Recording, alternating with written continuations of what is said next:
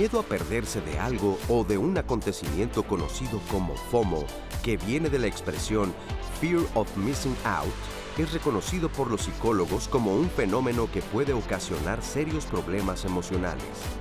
Quienes experimentan miedo a perderse algo no quieren quedar fuera de los buenos momentos que están viviendo los demás. Les causa malestar pensar que sus amigos, pareja, familia, compañeros de trabajo y otras personas puedan estar disfrutando sin ellos. El término se ha popularizado en la última década a través de Internet, pero el miedo a perderse de algo no siempre se toma en serio. Sin embargo, se trata en realidad de un temor que tiene raíces profundamente arraigadas en inseguridades de las personas. La gente con más inseguridades lo siente más porque se basa en un sentimiento negativo que es el temor a no estar presente. En ocasiones también está el miedo a que la gente te olvide o al abandono. Hoy, en Diálogos en Confianza, reflexionemos sobre las causas y consecuencias que se relacionan con este miedo y conozcamos en realidad qué pasa si me pierdo de algo. Hola, ¿qué tal? ¿Cómo están? Me da muchísimo gusto saludarlos esta mañana aquí desde el Foro de Diálogos en Confianza. Yo soy Cristina Jauregui y como ya vieron, el día de hoy vamos a hablar de este tema, ¿qué pasa si me pierdo de algo? ¿Qué es lo que pasa a nivel emocional si estoy ausente de una fiesta, de un viaje, de una red social, si no estoy revisando mi celular? Hemos escuchado una palabra que es FOMO, que la están utilizando muchísimo los jóvenes, pero bueno, yo ya la estoy usando, ya yo ya la estoy escuchando en todas las generaciones. La verdad es que ya, ¿no? En todas las generaciones se usa la palabra FOMO. Y eso lo que quiere decir es que tengo miedo de perderme de algo. Lo que nos interesa el día de hoy, como ustedes saben, estamos en miércoles, que es saber vivir, y lo que nos interesa es saber a nivel emocional qué es lo que sucede con nosotros, por qué nos sentimos tan mal, qué es lo que se esconde atrás de este miedo a perderme de algo. Estamos hablando de olvido, de abandono, de qué estamos hablando, por qué se ha incrementado tanto que hasta ya hay una palabrita especial para nombrar este tipo de situación o este fenómeno que nos puede suceder.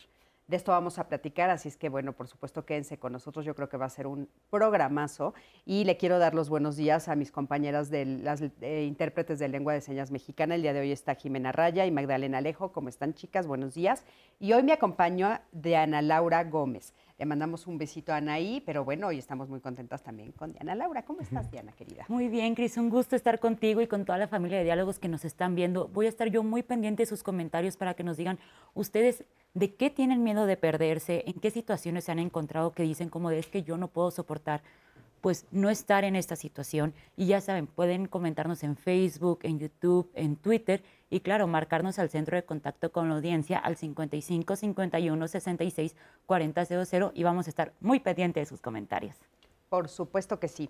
Y bueno, el día de hoy tenemos como invitados a Ángel Bautista. Él es psicoterapeuta cognitivo-conductual, es psicólogo clínico, especialista en adolescentes, adultos y parejas y es docente de la Universidad de Anáhuac. ¿Cómo estás, Ángel? Qué gusto tenerte por aquí. Gracias, Cris. Contento de estar contigo nuevamente. Sí, Muchas bienvenido. También está con nosotros Mónica Blainberg. Ella es psicóloga, especialista en mindfulness y, bueno, por supuesto, también en crianza, crianza consciente.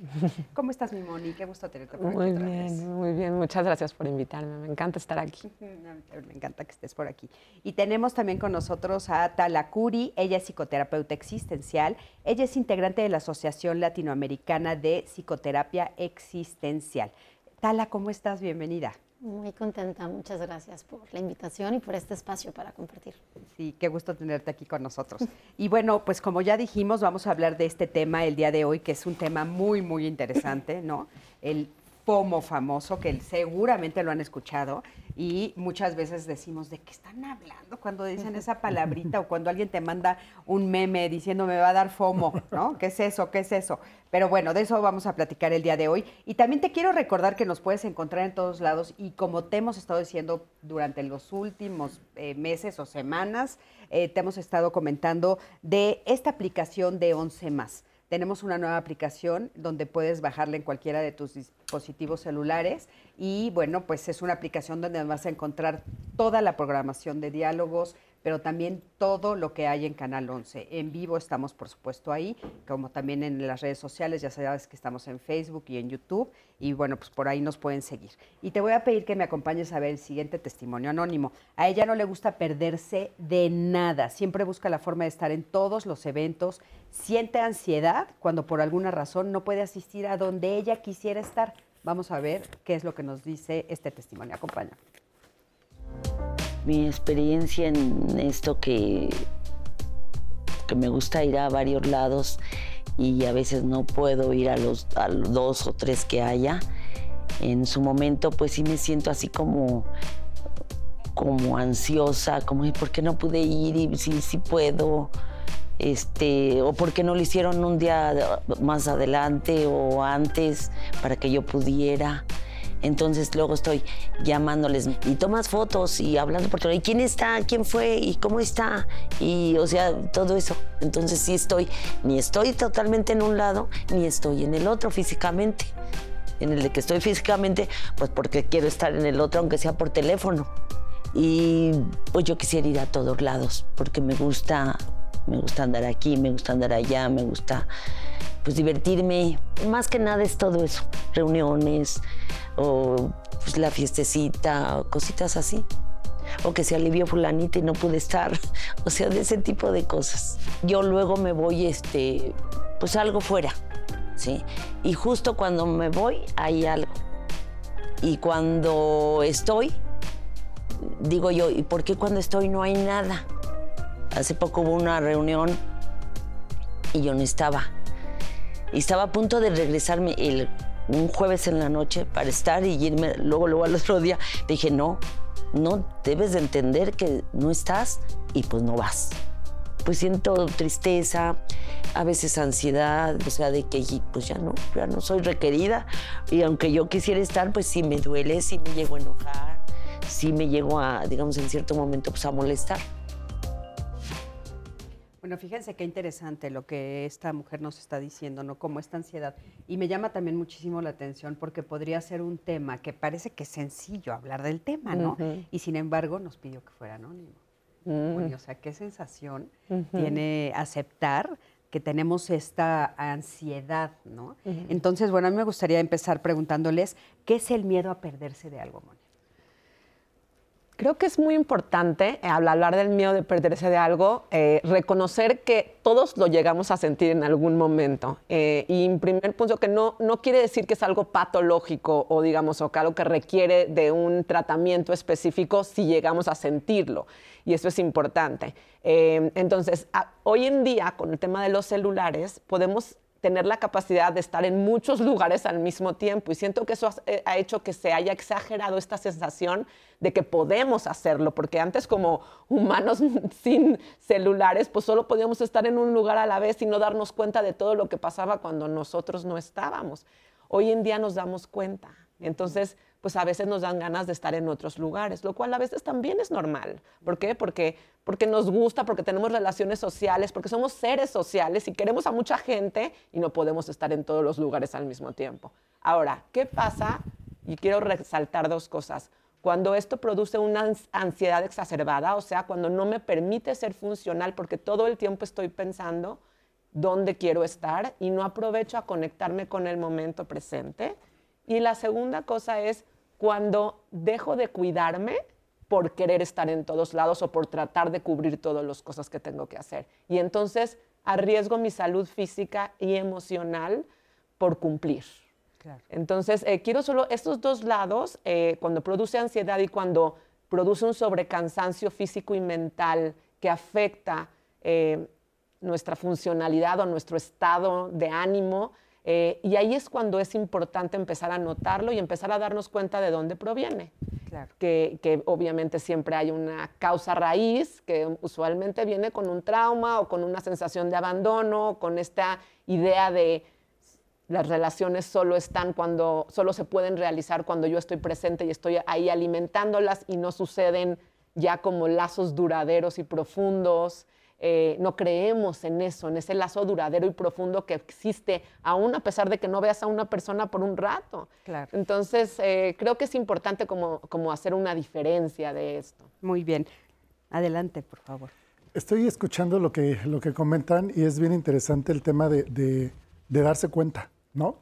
Pero finalmente darse cuenta creo que es bueno, pero no tan bueno. A veces tenemos que ir más allá, trascender al pensamiento.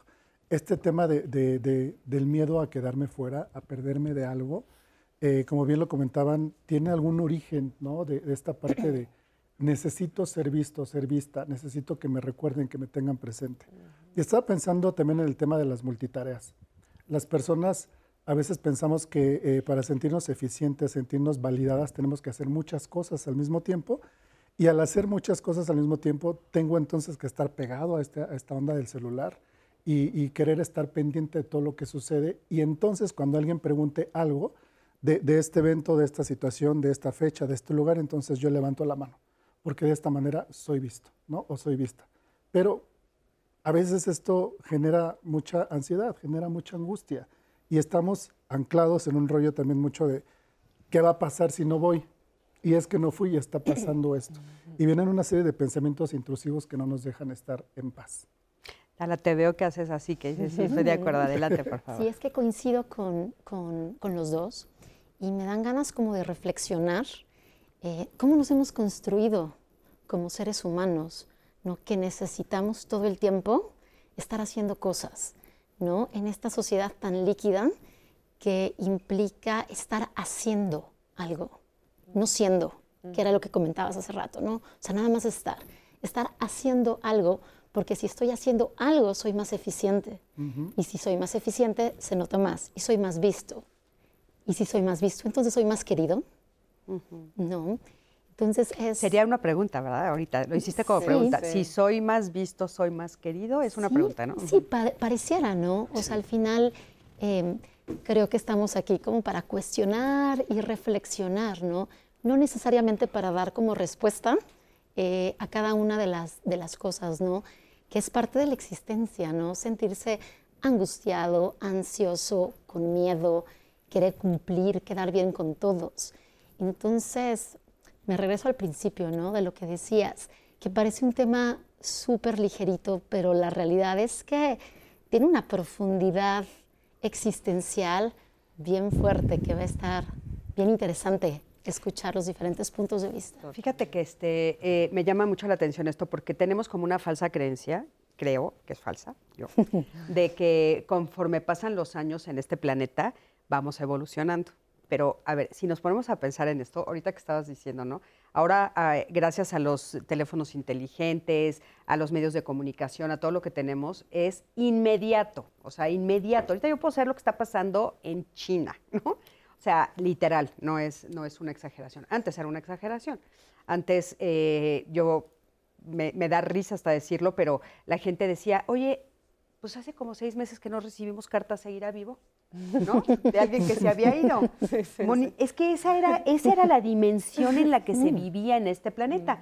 Y entonces, pues tal vez estábamos más tranquilos. No sé, no me tocó vivir esa época, pero tal vez estábamos un poco con menos ansiedad porque pues teníamos más paciencia, teníamos que esperar estos uh -huh. procesos. Llegar a Europa, pues era subirte a un barco y decirle a tu familia, adiós, nos vemos en un año, ¿no? O sea, era, era un proceso muy, muy diferente. Y ahorita creo que esto se ha vuelto como algo terrible, o sea, a, a lo que nos está provocando a, cotidianamente, como bien dijiste tú, a nivel emocional, de salud mental, a nivel físico mm. también, se están viendo los estragos, por esto que dijiste de, del burnout, ¿no?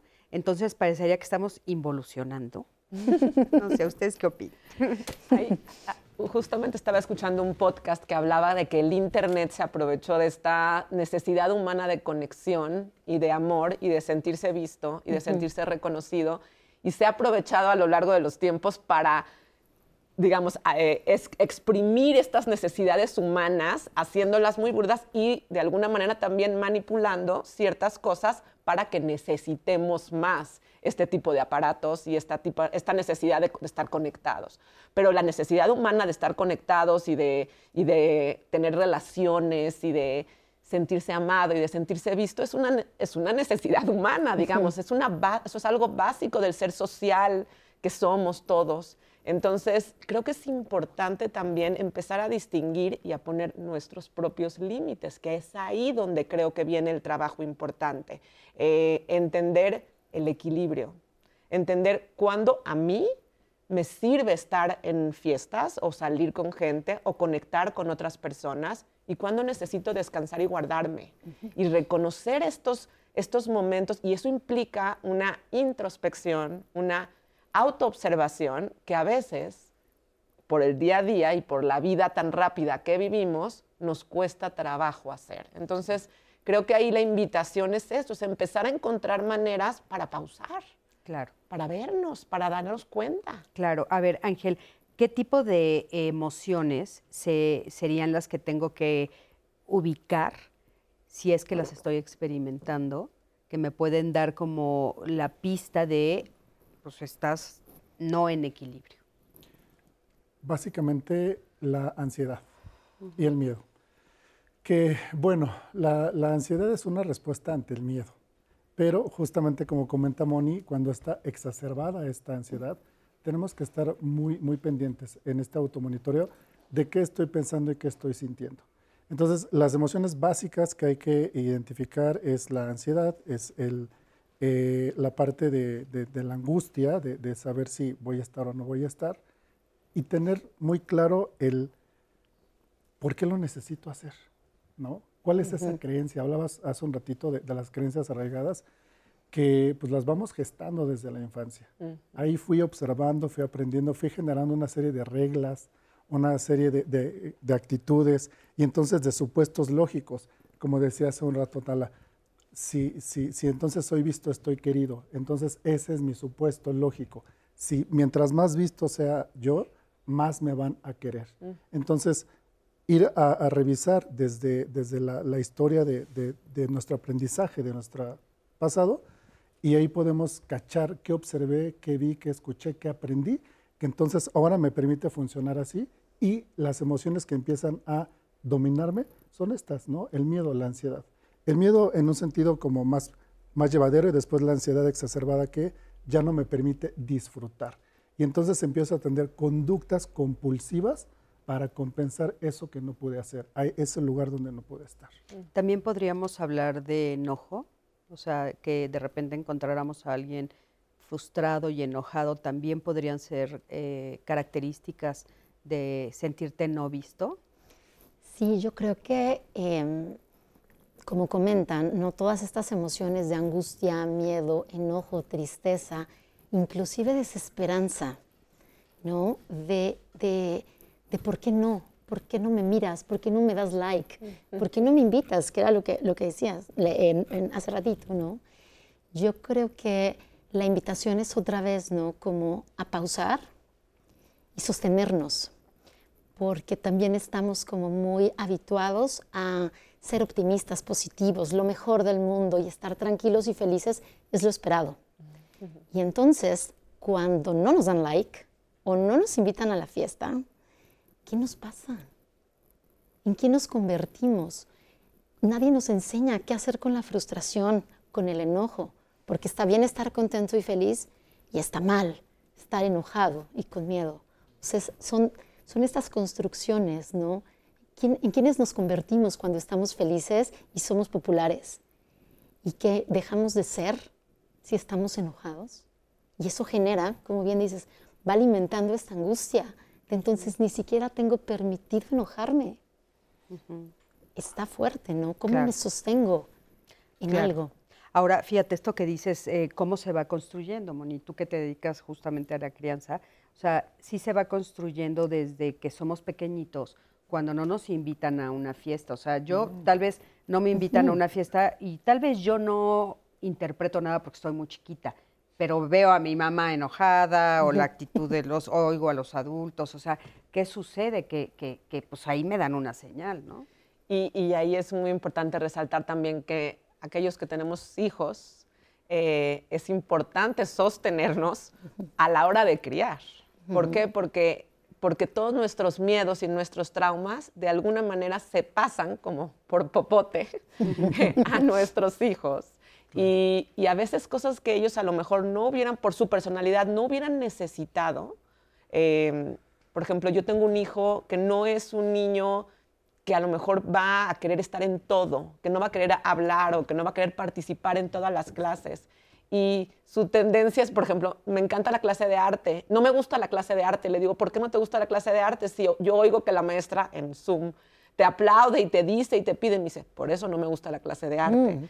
Entonces, reconocer que son personas distintas y entonces a mí me toca verme a mí y ver que a mí me gusta que me digan y que me hablen y me inviten a participar, pero esa es mi personalidad. Cuando no lo hacen, a mí me da miedo perderme, pero a él no. Entonces, reconocer que es mi miedo y que él es distinto es una parte importante a la hora de criar, de no pasar estos miedos que no son de ellos, de empezar a reconocer, mira, van a generar todos vamos a generar ciertas situaciones que nos van a impactar nuestra forma de ser y nuestra personalidad y nuestra manera de relacionarnos. Pero es importante también, si ya ellos van a generar las propias, no tratar de no transmitirles las nuestras, eh, especialmente cuando son miedos y traumas que vienen de cuando éramos nosotros chiquitos. Claro. Ahora, eh, se nos complica a veces y de niños y también de adultos. O sea, pues yo no puedo hacer una fiesta, económicamente hablando, invitando a todas las personas que conozco, pues digo, no me alcanza, ¿no? Y a veces yo pienso, pues también pobres de los papás que están haciendo una reunión para sus chiquitines porque quieren celebrarle algo y tienen que invitar a todo el salón o no invitar a nadie, ¿no? O sea, estamos como en un momento en el que ese tipo de cosas parece que no se las enseñamos, la, este, la tolerancia a la frustración o simple eh, simplemente entender que esa no es una muestra realmente de amor. O sea, no porque no te inviten a la fiesta es que no te quieren, es que tal vez no le alcanza el dinero al papá y a la mamá, o sea, tal, vez solo puede invitar a cinco y tú fuiste el siete, ¿no?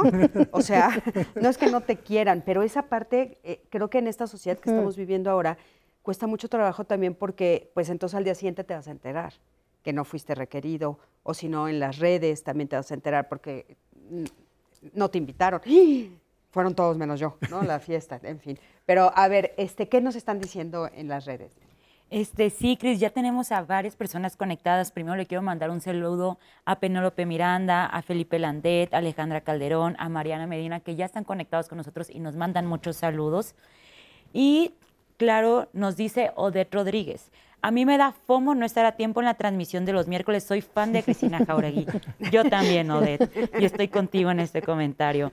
Este, y Roxana Rodríguez nos dice, a mí me pasa algo muy peculiar. Hace dos años decidimos mi pareja y yo abrir la relación al poliamor.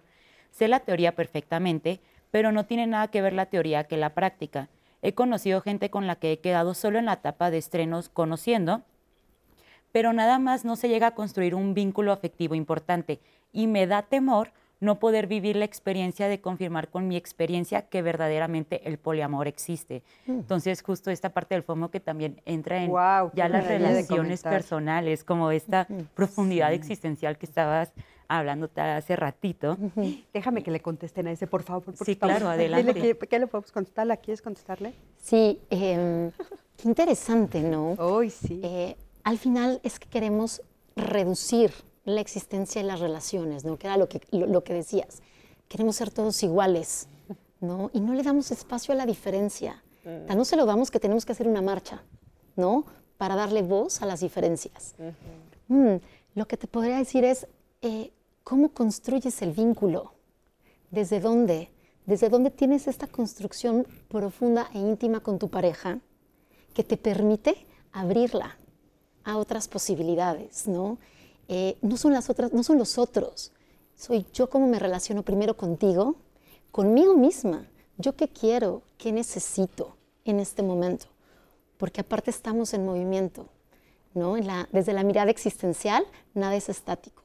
Todo se está moviendo constantemente. Entonces, la tala que soy, que llegó hace ratito, no es la misma que está hoy frente a ustedes, ¿no? Entonces es eso, es una invitación a preguntarte qué estás necesitando hoy. Y a lo mejor lo que hoy querías de tu pareja ya no es. Entonces es una invitación al diálogo, a consensuar, a comunicar y entre los dos ir construyendo este vínculo para poder abrirlo eh, con una, dos, tres o con las personas que tú quieras. Claro, fíjate, eh, eh, tomando ese tema que estás diciendo, me quedé como pensando mucho en esta frase que dijiste, este, si no me ves, no me quieres, mm. ¿no? Y entonces, por eso te pregunté, es una pregunta. o sea, si no me ves, no me quieres, es que tal vez sí te veo, pero tú crees que no te veo, o sí te veo, pero no como tú quieres que yo te vea, y eso no significa que no te quiero. No sé, ¿qué opinas? Totalmente, damos por hecho, concluimos, cerramos, y, la invitación desde la filosofía es cuestionar y reflexionar, ¿qué es para ti quererme? ¿Qué significa para ti que yo te mire o cómo te miro? ¿Sabes? Es regresarnos como a lo más básico, claro. como a lo más simple, a lo más, a lo más obvio.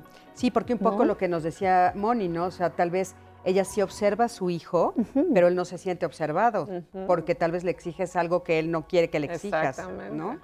Vamos a un corte, en un momentito regresamos. Quédate con nosotros, estamos en Diálogos en Confianza.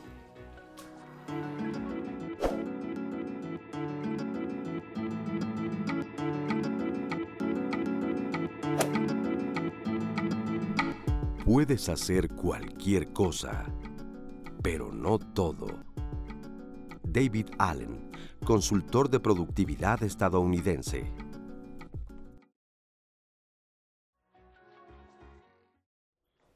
Y estamos de vuelta aquí en Diálogos en Confianza con el tema ¿qué pasa si me pierdo de algo? Y yo no quiero que los especialistas se pierdan de los comentarios, entonces vamos a darle lectura a algunos de los que tengo aquí.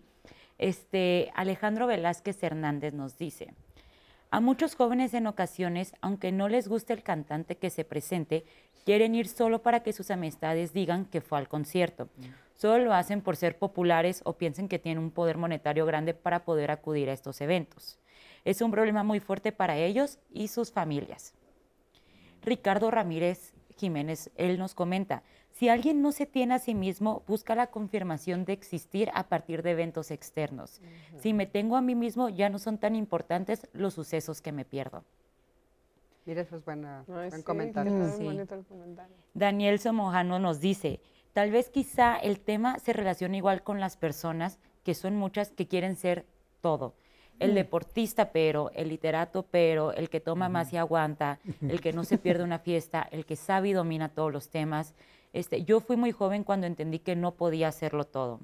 Entonces, para él lo que le pasaba era conocer el listado de jugadores de la NFL, dejaba poco espacio en su memoria para memorizar los poemas de Miguel Hernández por mucho que le gustara. Él quería también abarcar tantos temas que luego pues le faltaba y le daba miedo de perderse otras cosas. Es interesante porque también está hablando de a nivel intelectual. Sí, claro. Sí, este, este tema abarca todos los temas personales en todos los aspectos.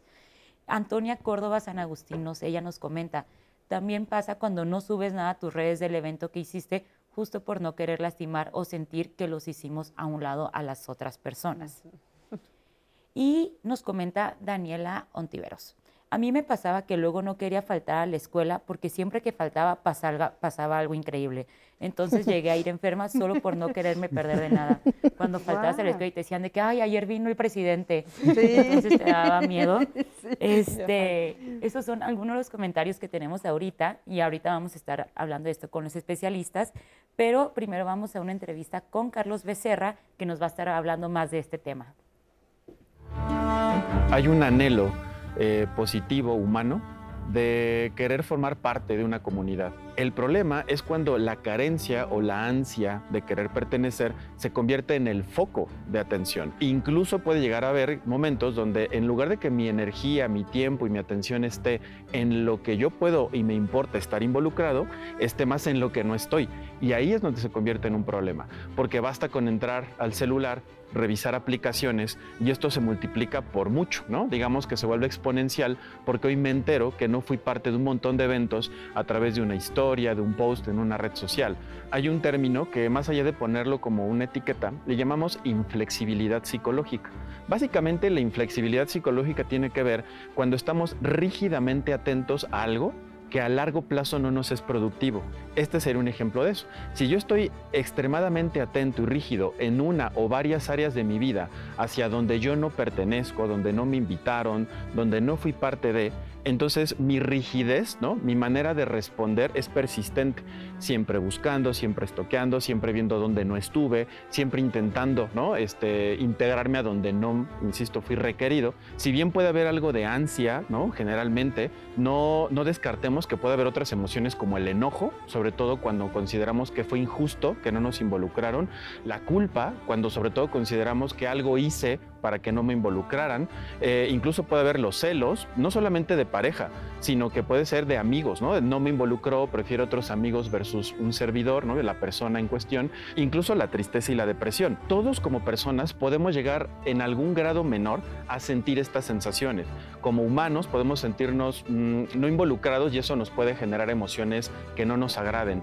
Cuando hay que ya detectar la necesidad de ir a un eh, especialista, sobre todo cuando consideramos que se vuelve algo generalizado, intenso o muy frecuente, se sugiere ya que no nada más se trabaje a lo mejor con alguna charla o acompañamiento o lectura, sino que ya se acuda con un especialista. Muchísimas gracias, gracias por estos comentarios importantísimos y bueno, creo que eh, hay algunas cosas que quisiera yo retomar muy puntuales. Por ejemplo, eh, nos eh, leía Diana que alguien decía quiero ser todo. Y entonces, este, bueno, pues quiero aprender sobre filosofía, pero quiero saber de mecánica, pero quiero saber de matemáticas, pero también quiero bailar, pero quiero hacer todo. Fíjense, me llamó muchísimo la atención ese comentario porque me hizo recordar cómo le aplaudimos a Leonardo da Vinci, ¿no? O sea, es, es el hombre del Renacimiento, es una figura que admiramos y que la admiramos porque justo lo que escuchamos es sabía de todo, ¿no? O sea, ¿desde cuándo se aplaude esto de quiero ser todo, quiero saber de todo? ¿Qué opinan de esto? Creo que hay una pregunta importante a contestar. O sea, creo que el tener diferentes intereses es algo, digamos, hermoso porque es curiosidad, es creatividad, es una característica humana que a mi parecer es, es, es linda, es muy linda y trae muchos frutos. La pregunta es, ¿qué costos o qué precios estoy pagando por saber todo? y por querer estar en todos lados. Eh, igual con el famoso, ¿qué precios estoy pagando en temas de mi propio cansancio, en, en temas de mi propia salud mental? Em, y en relación a eso es, por ejemplo, en temas de, de, la convivencia con mis personas más cercanas que realmente enriquecen mi vida o mis relaciones o mis conexiones cercanas. Eh, creo que ahí es donde viene lo importante, como cuestionarte qué precios estoy pagando por tratar de hacerlo todo, por tratar de conseguirlo todo. Y viene ahí un comentario que, dijeron que me parece mucho y es tenerse a uno mismo. Y decía, cuando yo me tengo a mí mismo, entonces no quiero estar en todos lados o no quiero estar, pertenecer a todos los lugares. ¿Qué significa tenerse a uno mismo? Y, creo que es importante abordarlo. Eh, reconocer e identificar qué partes de mí puedo puedo tener sin necesidad de los demás. Existen, aún a pesar de hacer cosas o no hacer cosas. Eh, qué partes de mí son mías y me hacen sentir bien y provocan bienestar. Yo le hablo, cada quien tenemos ciertos poderes que nos permiten accesar a nuestro propio bienestar. Para alguien puede ser cocinar, para mí, por ejemplo, a mí me gusta mucho hacer manualidades. Tener posibilidad de hacer y ejercer estos poderes es una responsabilidad moral con uno mismo. ¿Por qué? Porque entonces puedo yo accesar mi propio bienestar independientemente de todo lo que pasa allá afuera, independientemente de qué me pierdo o qué no me pierdo. Entonces es muy importante primero identificar cuáles son mis poderes, cuáles son mis poderes para accesar a mi propio bienestar, qué me conecta en flow, qué me hace estar ahí totalmente conectado en esa actividad y crear espacios para hacerlo. Claro, eso es muy importante. Pero ahora, hablando de temperamentos, ¿no?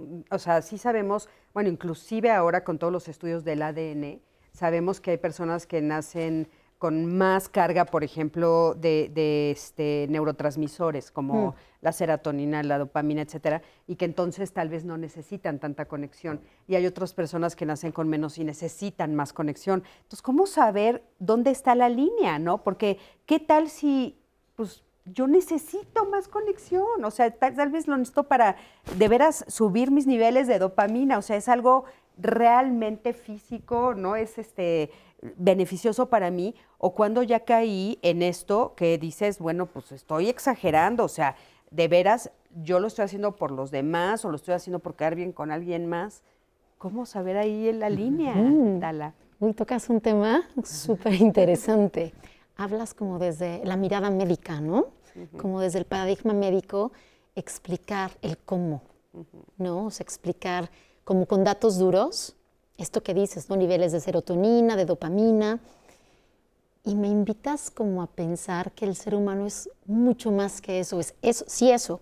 Y además lo que dice Moni, y además lo que dice Ángel, y además lo que dice el público, ¿no? Aquí es como, como, cómo nos vivimos.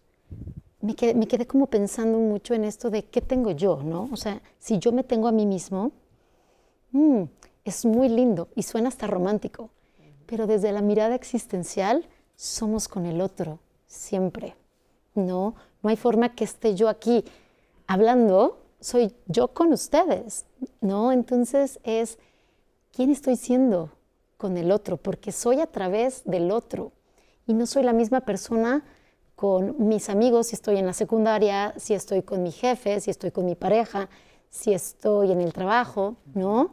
Entonces, ¿en quién me estoy convirtiendo? Sí me tengo a mí, pero ¿con quién? Y entonces interviene otra cosa que es el contexto, ¿no? O sea, lo contextual, lo relacional, y viene otra cosa importante, lo parcial. Nadie tiene el ojo de Dios, ¿no? No hay una verdad absoluta.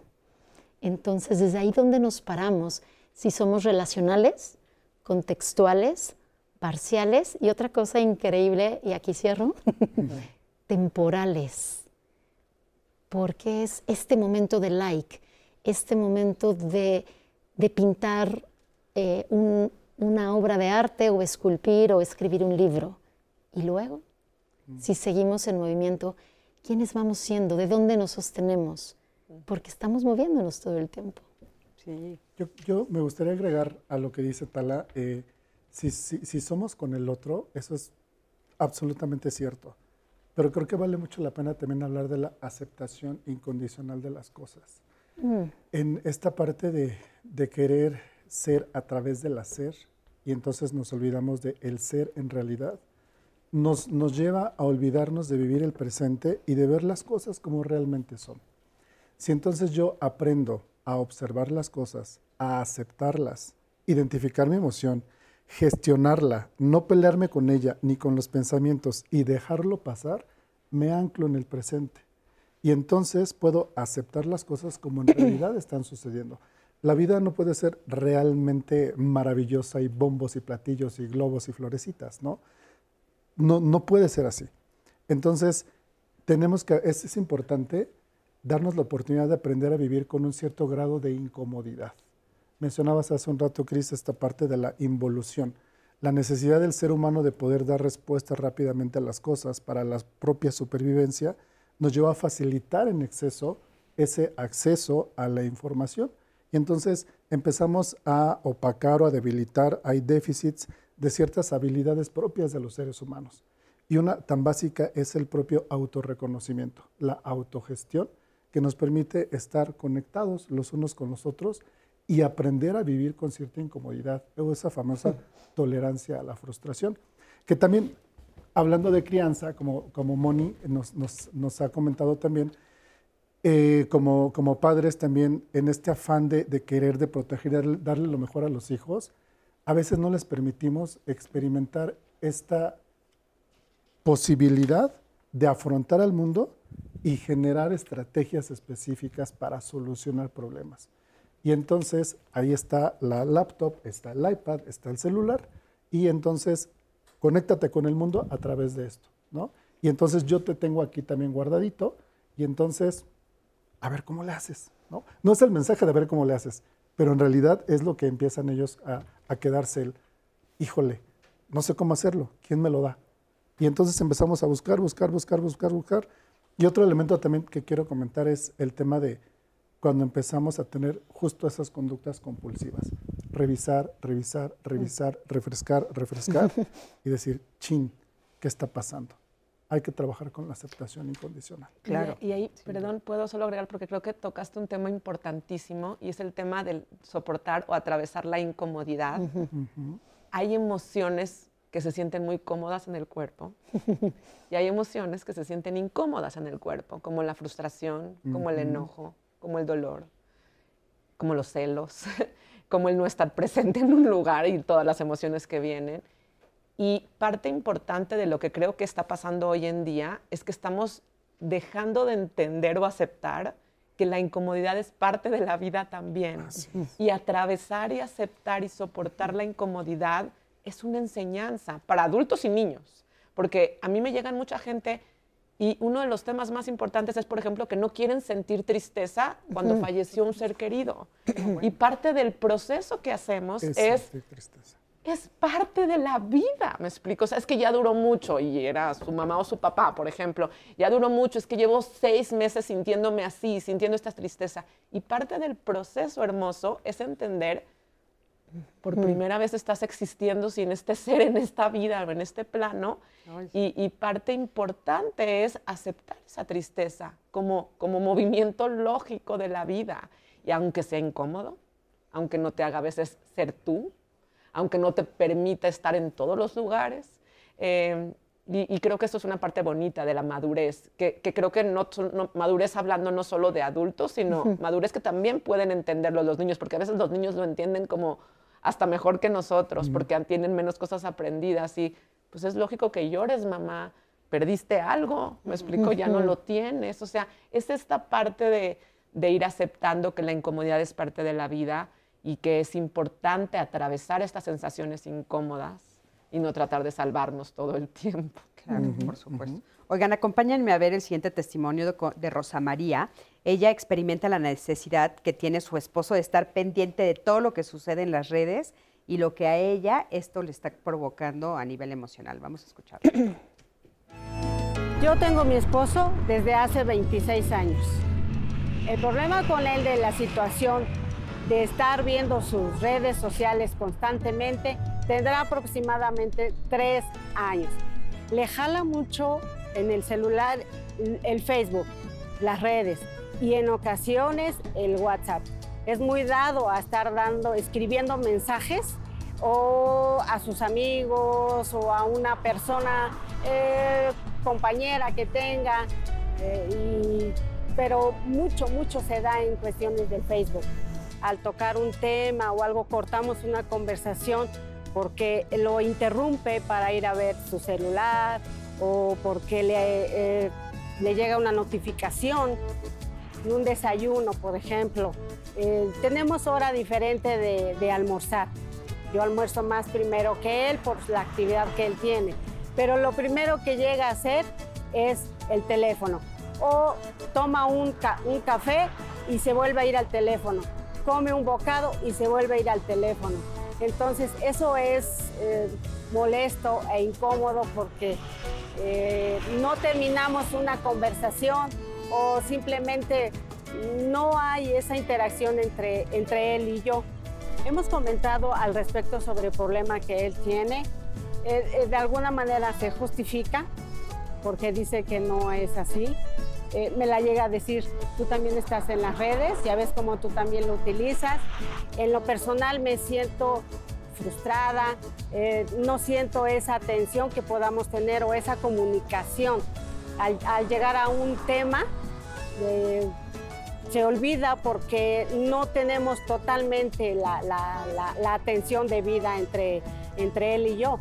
Sí, me siento así, eh, pues frustrada por, por, por, ese, por esa situación. Muchísimas gracias, muchísimas gracias a Rosa María. Yo creo que es algo que está sucediendo continuamente. ¿Qué le podemos decir, Ángel?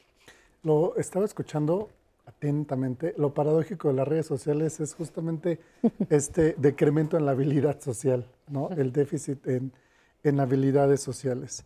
Yo creo que una consecuencia también que, que sucede por ello es el déficit de la comunicación en la pareja, en la familia. Eh, se concluye de manera apresurada también. Yo empiezo a interpretar por qué mi esposa, por qué mi esposo en este caso, está ocupando tanto el teléfono, por qué le gusta tanto WhatsApp, por qué le gusta tanto Facebook, por qué está tan pegado, ¿no? Escuché que tienen horarios diferentes para almorzar por sus actividades. Supongo que en la actividad está esta parte de, de la red social. Entonces, la sugerencia es hablarlo, hablarlo afrontando el miedo que genera el hablar, porque muchas veces pensamos, ya sé lo que me va a decir, ya sé que me va a cuestionar, me va a decir que yo también ocupo las redes sociales, entonces, ¿para qué se lo digo? Y se concluye de manera apresurada y nos quedamos con esa frustración. Entonces, si nos sentamos a platicar haciendo un ejercicio de diálogo al aire libre, fuera del contexto del hogar, que también es, es una variable que condiciona las respuestas. Entonces, yo le, sugeriría esto, salgan, salgan a un parque, salgan a un café y conversen. Y le diga, para mí es muy importante expresarte qué me genera el que pases tanto tiempo ahí. A veces he llegado a pensar A, B, C, que no te gusta estar conmigo, que ya te aburre estar conmigo, porque son pensamientos típicos. Así llegan las personas a, psicoterapia en este caso. Entonces, esa sería la, sugerencia, el diálogo. ¿Algún otro comentario al respecto? ¿no? Mm. ¿Sí? ¿Tú sí? Dale, adelante. un poco, sí, complementando lo que dices, ¿no? Y regresando a, al eje de, del programa, la obligatoriedad que tenemos de estar bien o de quedar bien, ¿no? Eh, porque, ¿desde dónde viene? O sea, ¿por qué tengo que quedar bien? ¿Por qué, ¿Por qué tengo que hablar como hablar? ¿No? Ahorita me dejas pensando en que estamos también acostumbrados a hablar de qué lindo lo hiciste y qué bonita te ves hoy, ¿no? Este, lo hiciste maravilloso, qué bien. Y no estamos acostumbrados a decir las cosas que no nos gustan, ¿no? Como de, me pone muy triste esto, o me siento, me enoja, ¿no? Esto que haces me enoja, pero no, porque nos da miedo, porque empezamos a interpretar y entra el pensamiento mágico, y qué tal que se enoja, y qué tal y aparte es muy mexicano, ¿no? Totalmente. Totalmente, porque somos como, yo digo que somos como jarritos de tlaquepaque.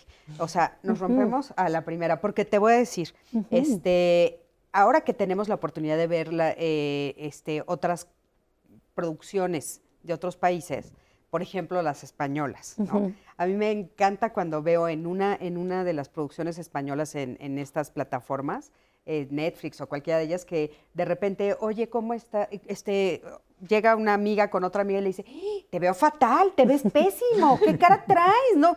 Y nosotros en México, bueno, nunca diríamos algo así. Y allá, ay, sí, me siento pésimo, estoy fatal, es que terminé con el galano. No O sea, pero se lo dicen así abiertamente y nosotros, ah, creo que es muy mexicano. Y es exactamente, es muy cultural, ¿no? El quedar bien, el en bonito. ¿Te has fijado que los mexicanos hablamos en chiquito? Sí. Qué bonito, te veo al ratito, cuando te hagas un tiempito y nos tomamos un cafecito. sí, sí, en sí. Este, pero creo que lo, de fondo es esta gana de cuidar, ¿no? O sea, es, es, la forma... ¿no? Tal vez, pero es esta gana como de cuidar y entonces si lo dejamos de hacer, sentimos que estamos descuidando.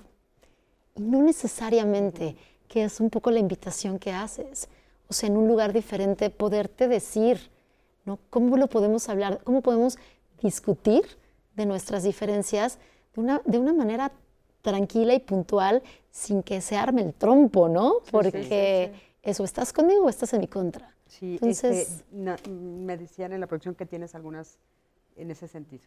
Sí, tengo un comentario que acabo de perder, de hecho. Acá está. este, de Marta Peña, que nos dice, hola, gracias a todas y a todos por compartirnos sus conocimientos. Si es posible justo hablar del compromiso, una palabra que va en desuso. Que, que si podemos hablar de este mm. compromiso que sientes al, cuando te invitan a una parte y realmente pues no quieres ir.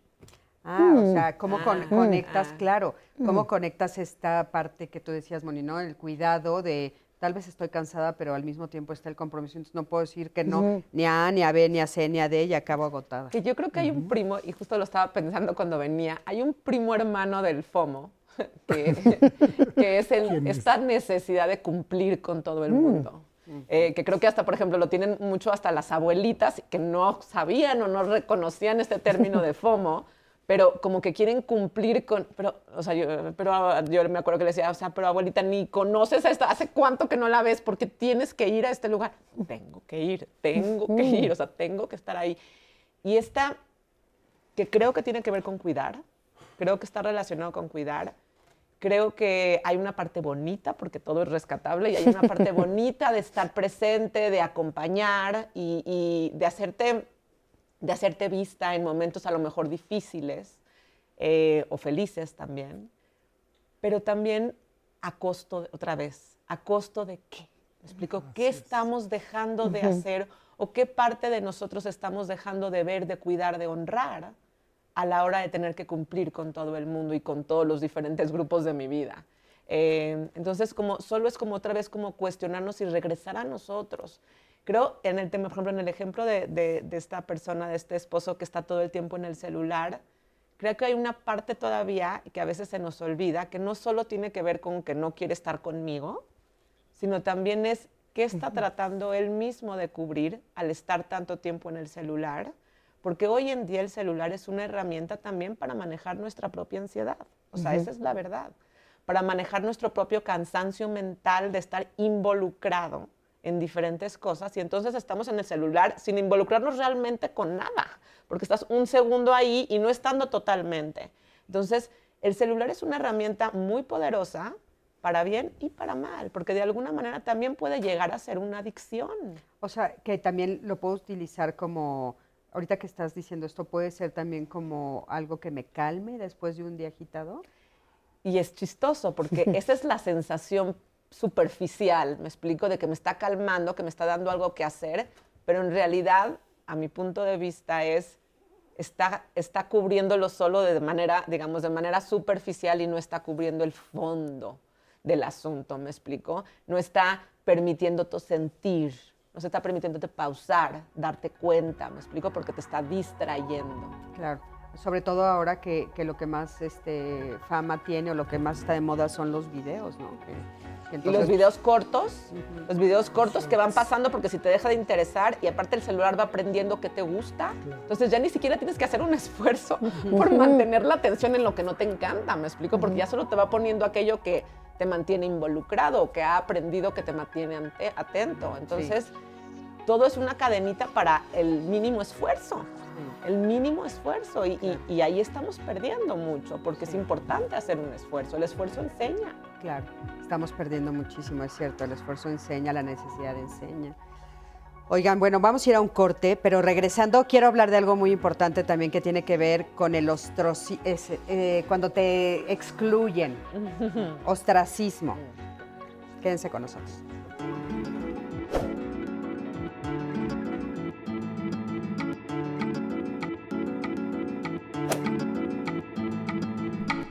Sé independiente de la buena opinión de otras personas.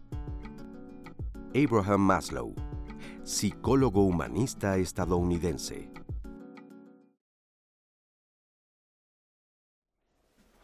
Y estamos de regreso, gracias por seguir con nosotros aquí en Diálogos en Confianza. Yo les quiero comentar sobre el tema que vamos a tener mañana, acciones sociales que cambian vida. ¿Qué son estas acciones? Son cuando este, estas brigadas sociales que está haciendo el Politécnico con los estudiantes y profesores que van a otras comunidades a ayudarles en temas de salud, en el desarrollo de la comunidad, este, a pues, hacer su servicio social, pero de una manera en que le ayudan a las otras comunidades. Va a estar muy interesante, va a estar muy padre, no se lo pierdan. Este, los vemos mañana ahí en Diálogos en Jueves de Sociedad.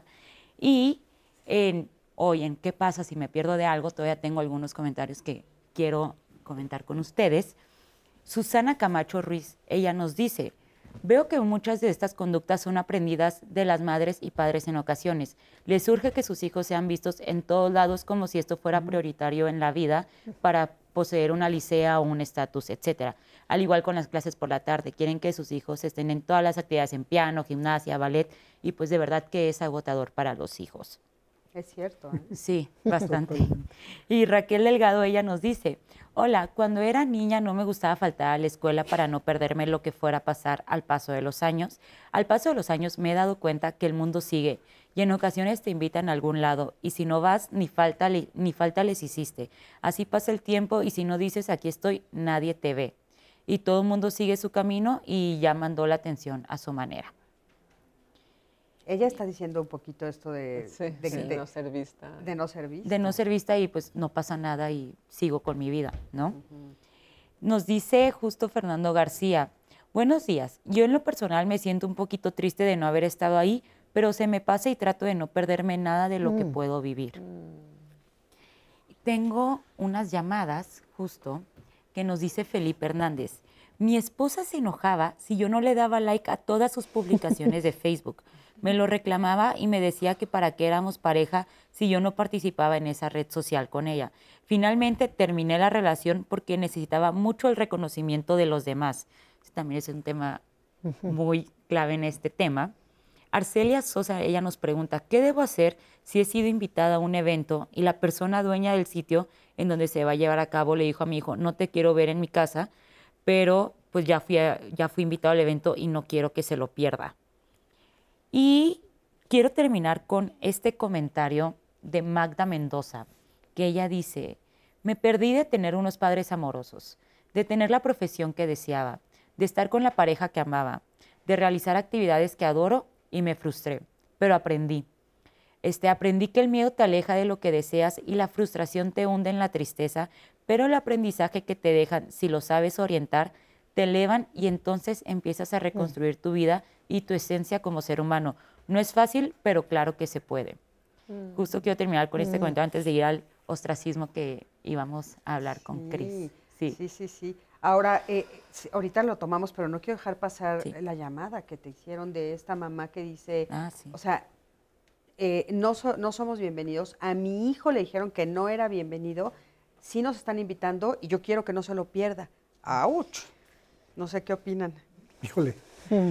Eh, lo que decía hace un ratito, ¿no? El tema de, de, de, las mamás, de los papás. Ella dice, yo no quiero que él se lo pierda. El mensaje ya está claro. Yo no quiero, le, dicen que no vaya. Entonces aquí es conversarlo, ¿no? Conversarlo con él. Decirle, está sucediendo esto. Eh, ahorita estaba reflexionando, como decíamos al inicio del programa, es un tema aparentemente básico, sencillo, pero destapa muchísimas cosas. Esto del miedo a quedar fuera. Porque detrás de ello nos empezamos a cuestionar, ¿por qué no me están invitando? No les caigo bien, soy una mala persona, no soy de su estatus social, ya no me quieren. Si nos ponemos a averiguar cualquiera de la N cantidad de cosas que pensamos, nos vamos a agotar mucho, nos vamos a cansar. Y no es, no es sano tratar de averiguarlo cuando no se dan las condiciones. Entonces, vuelvo a retomar este tema de la aceptación incondicional de las cosas. Las otras personas tienen esa, esa eh, cualidad o ese derecho, perdón, de, poder decir, no, no quiero que estés aquí, no me gusta tu presencia. Y, qué fuerte, ¿no? Porque no estamos acostumbrados a recibir este tipo de comentarios. Es que es dolorosísimo. Es, es doloroso, claro. Y cuando hablamos de, de, de, esta parte de la aceptación incondicional y de poder aceptar que no puedo ser bien querido o bien aceptado en todos los lugares, es importante reconocer la emoción que me está generando. Porque, ¿qué puede decirle una mamá? Voy, voy a salirme un poquito al, con este ejemplo, pero al tema de los niños en las escuelas. Pasa mucho. El vamos a ponernos de acuerdo, este grupito de amigos o de amigas, para excluir a Juanito o a Pedrito o a Fernanda, ¿no? Y entonces los niños empiezan a decir, me siento muy mal, ya no me quieren, ya no quiero ir a esa escuela, quiero que me cambies. Y las mamás que dicen, no pasa nada. Y bueno, sí está pasando. Ay, claro sí está pasando. Entonces hay que preguntar, ¿qué es lo que sientes? ¿Qué estás experimentando en este momento? Y lo trabajamos. En el caso de, de, Arcelia, pues sí es importante que, que ella trabaje sobre el cuál es la necesidad que busca, porque es tan importante para ella que su hijo esté. Habría que averiguar qué edad tiene su hijo para preguntarle, ¿tú quieres estar? ¿Qué te genera el no estar ahí? ¿Podemos con eso? ¿Podemos trabajarlo? Claro. Es que ahora se está utilizando, estábamos comentando, por eso me parece que es importante poner el tema, eh, que sí se está usando como una herramienta. Y tú nos estabas diciendo ahorita, Ángel, en los niños chiquitos, yo lo experimenté de adulto. A mí me lo hicieron. A mí me sacaron de un grupo sin explicarme por qué. Y de veras, yo, yo te puedo decir que fue de los dolores tops de mi vida. ¿eh? Está fuerte, o sea, está en un nivel alto. Yo no lo entendía, nunca lo entendí, hasta hoy no lo entiendo.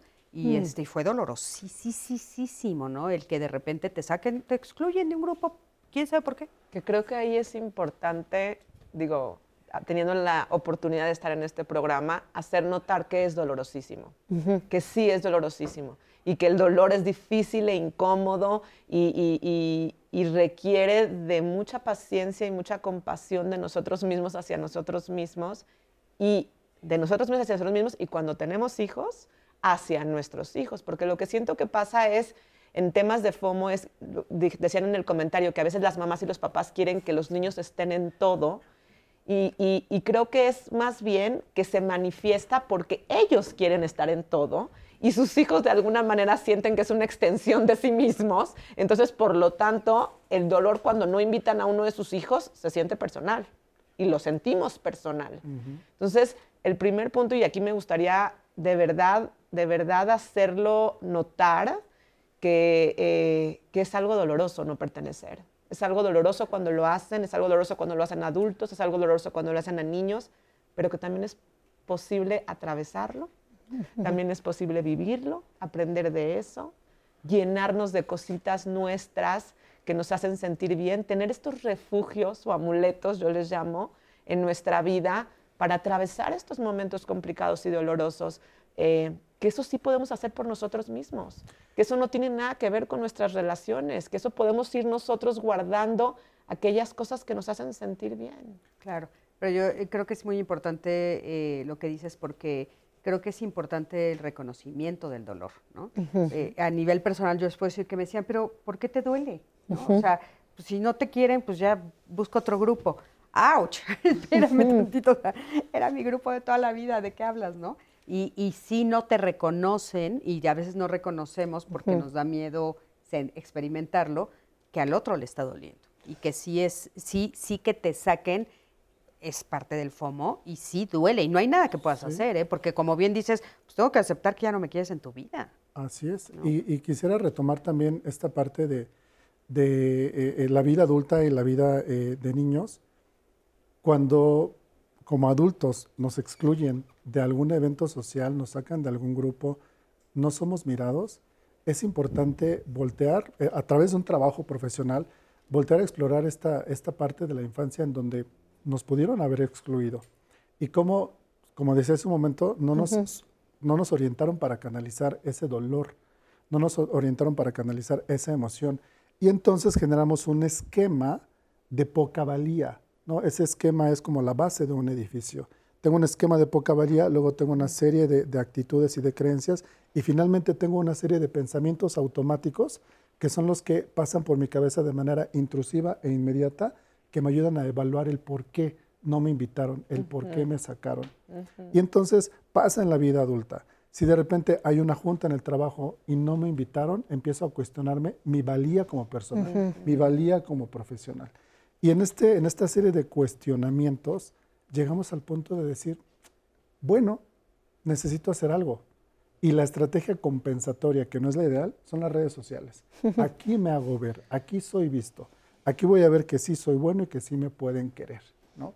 Entonces ahí está este tema de ir y venir en el reconocer y entonces cuando ya esto se sale de control y empiezo a no dormir lo suficiente, a tener justamente eh, insomnio, ¿no? problemas de, sueño, cuando empiezo a perder el apetito, cuando empiezo a compararme con los otros, cuando empiezo a decir yo no soy igual que los otros, no soy mejor, no lo puedo ser, necesitamos buscar ayuda. Claro. Fíjate que una de las mm. cosas que, a mí me sirvió como estrategia fue, eh, ok, ese grupo no, ¿qué grupo sí? Eso me sirvió a mí. Ok, ese grupo no, ¿qué grupo sí me quiere? ¿no? O sea, quién sí me quiere, o sea, voltear la mirada, pero cuesta trabajo. Sí, justo un poco eso, ¿no? Eh, ¿Dónde sí merezco? ¿O qué sí merezco y qué no merezco? ¿No? Y creo que, que otra vez regresando a como a lo habitual, lo común, lo de todos, es quiero estar, es el sí, el pertenecer. Entonces anulamos la posibilidad de no me quieren ahí. Y yo me pregunto, nosotros también nos hemos sacado a alguien del grupo, nosotros también hemos querido que alguien esté fuera, ¿no? Entonces, claro. a veces pensamos nada más en lo que nosotros sentimos, ¿no? Y, pero es yo contigo, yo con este grupo, yo con el otro grupo, y entonces abres la posibilidad, ¿no? Y quizá no es que deje de doler, porque nunca va a dejar de doler. Claro. El punto es cómo me sostengo de ese dolor. Y justamente es, bueno, aquí no me quisieron, mm, pues en estos, en estos 50 sí. Y ayuda, no es que deje de doler, pero distraemos como, como no, no distraemos, sino más bien ampliamos la posibilidad de la experiencia, ¿no? Porque esto fue un fenómeno, algo que pasó, pero hay otros más. Claro. Ahora fíjense, si se dan cuenta, estamos hablando como de FOMO, pero desde dos perspectivas.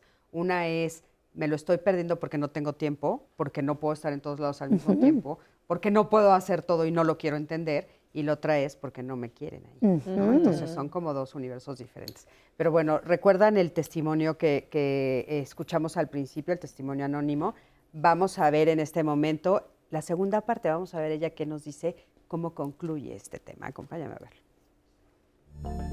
Hoy reconozco que pues me ha afectado mucho el no estar en algún lugar que quiero estar y me afecta mucho en lo emocional y que ahorita estoy tratando de, pues de superar eso, precisamente para que no me afecte.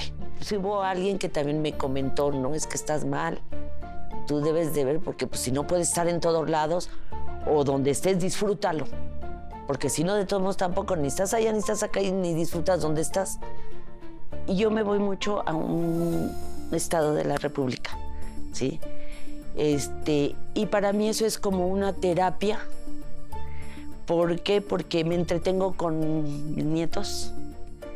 Paso el día y a veces se me olvida o se me pasa o no pienso o no me afecta en, digamos, alguna situación que haya y me ha ayudado a ir superando todo eso. Que, que, siento, que todavía no lo, lo logro al 100 que, lo, que se me quite, que lo supere, pero pues poco a poco lo tengo que ir haciendo y pues buscando, si no hay otra cosa, pues buscar a lo mejor, a lo mejor alguna ayuda de otra forma. De alguna manera, pues yo voy viendo y diciéndome a mí misma, ya no, ya no me va a afectar, tengo que superarlo, tengo que ver la manera como para que no me afecte, para que yo esté bien y no, no me sienta mal, ¿no? Muchísimas gracias. Y bueno, pues sí, ¿no? Esa, esa reflexión es como importante. Y en esto que estábamos diciendo, justamente en estas dos posturas del FOMO, pues parece que en una sí tengo el control, pero en la otra no lo tengo, ¿no? Entonces, ¿cómo manejarlo? Creo que una parte importante es algo que había dicho Tara, de, de esta idea de que o esta creencia de que todos somos iguales y a todos nos, nos funciona todo de la misma manera o nos afecta todo de la misma manera, comprender aquello que a mí me hace bien, porque soy yo, eh, que puede ser no lo mismo que a otras personas, es también empezar a diferenciar, por ejemplo, que no tengo que estar en todos lados, en todos los lugares a donde las personas invitan, eh, y por lo tanto empezar a crear como un, un, mundo, un mundo interno muy enriquecido, eh, que me pueda sostener, inclusive, no, no que no vaya a haber dolor, pero que me pueda sostener inclusive en momentos de dolor, para poder tener esta fuerza de voluntad de decir, bueno, este grupo no, porque quizá también no me invitó, bueno, ¿qué grupo sí? ¿Qué actividades sí? ¿Qué situaciones sí? Em, creo que es importante enriquecernos y fortalecernos creando, o sea, encontrando nuestros propios refugios, encontrando nuestros propios poderes, entendiendo nuestros amuletos, comprendiendo qué personas, por ejemplo, están ahí, porque también hay personas que nos hacen sentir vistas y queridas siempre. ¿Qué son los amuletos? Los amuletos son estas, estas cosas, objetos, que nos hacen sentir bien. Por ejemplo, eh, prender una velita, eh, escuchar una canción eh, que te gusta o que te haga sentir bonito, cuarzos o piedras que te hagan sentir, tener, por ejemplo, un altarcito con tus objetos amuleto, hace sentir bien. puede ser hasta algo tejido por alguien que quieres, alguien que te regaló una plantita que sigue, que sigue viva, todos estos tipos de, de, cosas o objetos que nos hacen eh, enaltecernos, honrarnos y principalmente descubrir aquello que nos gusta son nuestros amuletos. Y, yo es algo, es una, o sea, invito muchísimo a la gente a encontrarlos, porque todos tenemos, están ahí al acceso de todos. Eh, y son gratis, y solo tenemos que invertir un poco de nuestro tiempo para reconocerlos e identificarlos. Claro, y hacerlos tuyos, ¿no? Y hacerlos nuestros. Importantísimo. Diana, ¿qué nos están diciendo en las redes? Este, sí, Cris, ah, nos están comentando en redes que dice Eri Ale Sandoval, esto que comentan los especialistas del dolor por ser excluidos de alguna reunión, me toca vivirlo con mis sobrinos. Y lo resuelvo diciendo que estamos relacionados con personas diferentes y se vale que ya no estamos en primer plano. Cada quien tiene su concepto de familia. Empezar a aceptar que pues, hay que estar en otros grupos, ¿no? Mayrim Cruz dice, Toda la vida está llena de cambios, de primaria a secundaria. Conoceremos gente nueva, compañeros de escuela o de trabajo, profesores o jefes lindos o exigentes. Tienes de dos, huyes o afrontas. Y hay, y hay algunas veces que no tienes opción para huir, entonces hay que afrontar. Erika Mendoza, ella nos dice, una de mis hijas tiene mis dos apellidos y no se siente que pertenece a nuestra familia. Su mm. apatía, negación a todo y a disfrutar los momentos en familia no los acepta, los rechaza y al final dice que no le pasa nada y que está bien o que no la molestamos.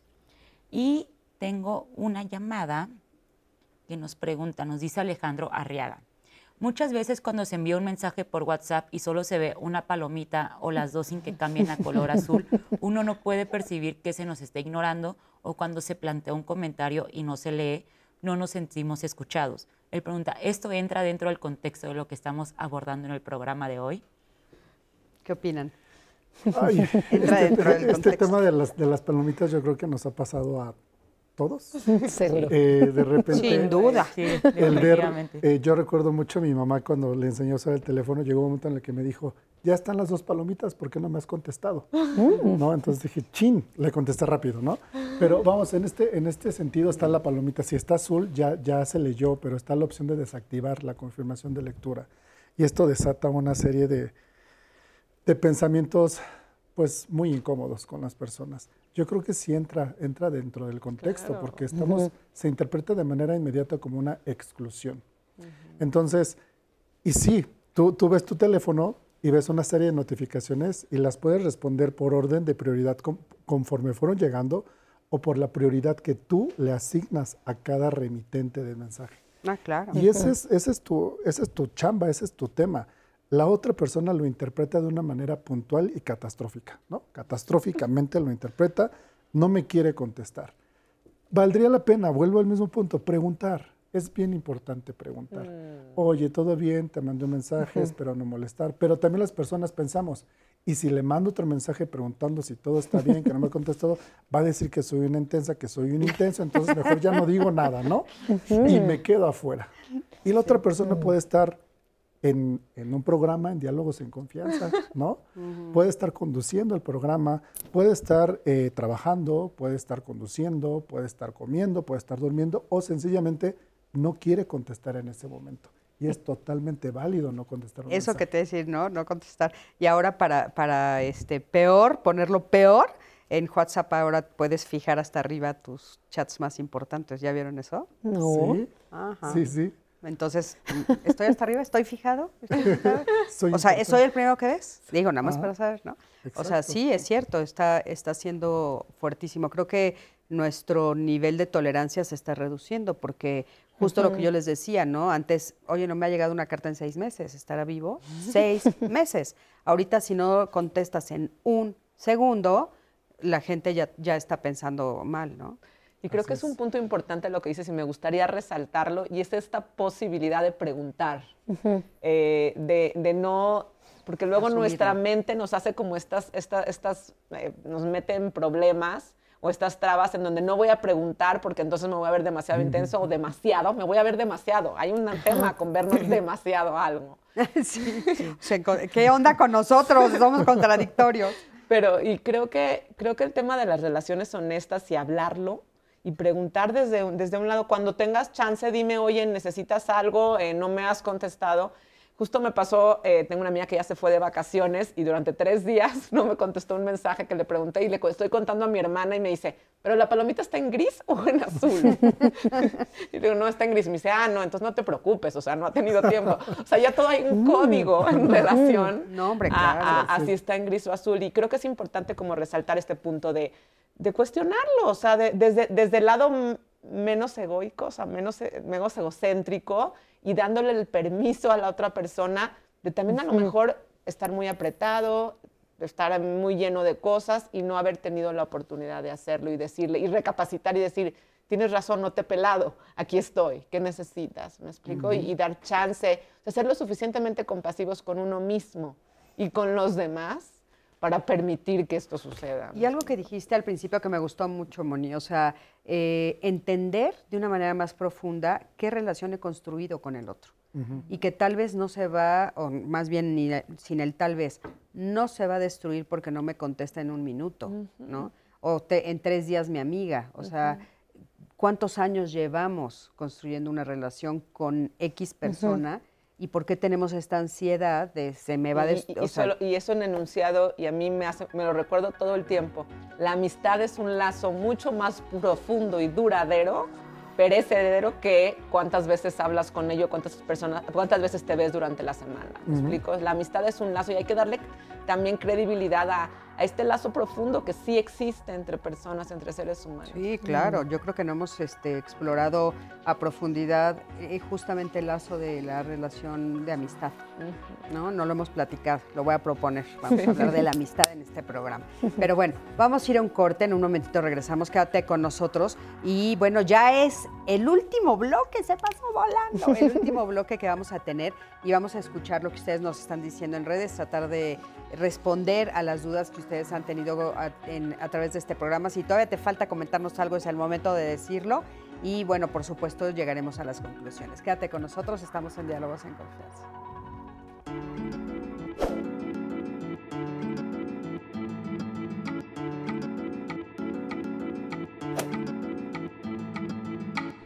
De acuerdo a un estudio de la revista digital mylife.com, el miedo a perderse de algo tiene una mayor intensidad entre los jóvenes, particularmente hombres con un bajo nivel de satisfacción social.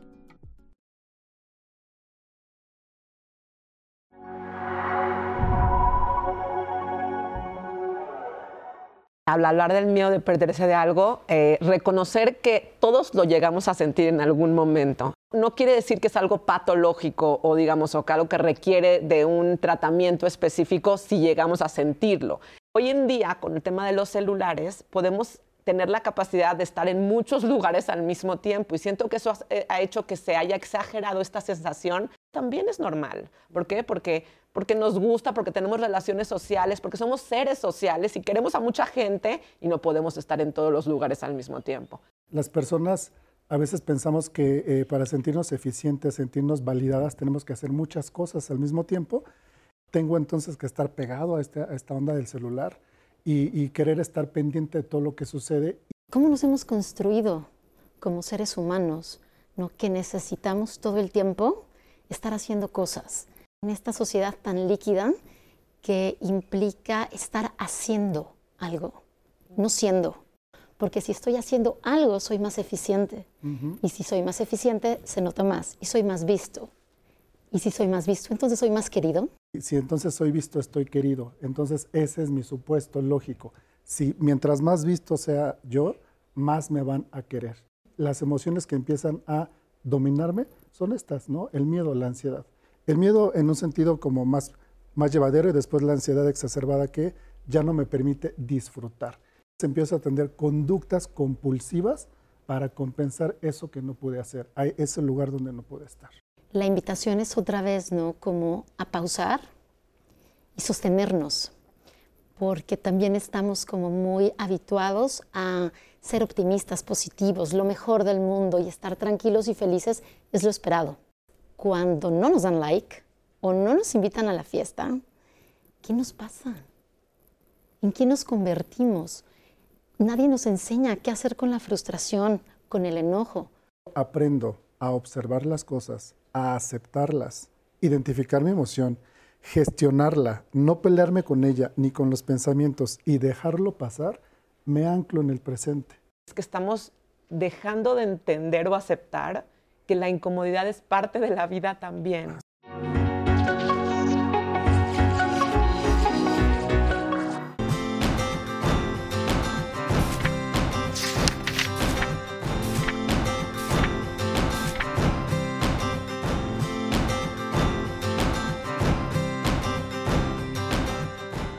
El Día del Orgullo es un espacio para rememorar y para generar una memoria histórica para que todas las personas nos enteremos sobre las violencias, las discriminaciones y las exclusiones que hemos vivido personas con identidades sexuales y de género no normativas. Las identidades sexuales y de género no normativas son todas aquellas que salimos de esta tradición o de eso que asumimos que es lo natural o lo humano.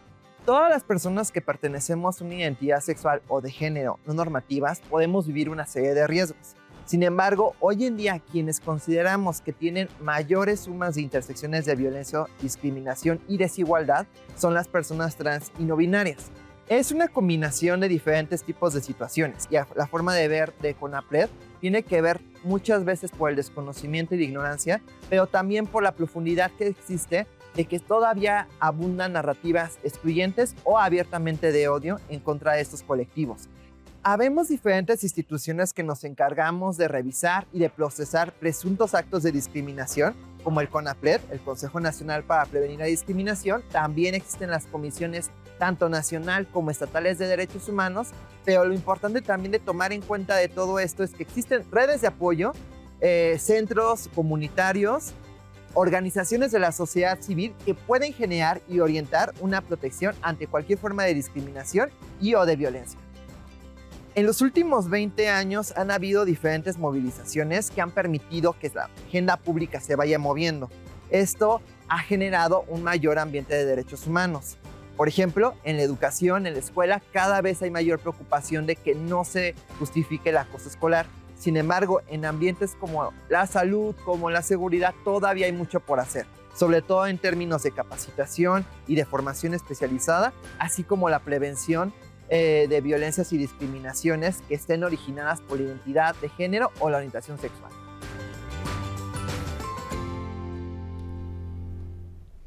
Bueno, pues muy importante el día de hoy que se celebra esto tan importante que es el Día del Orgullo LGBT, más, plus, más, más, que ya hemos dicho, no, es que fíjate, ahora son LGBTTIQA más.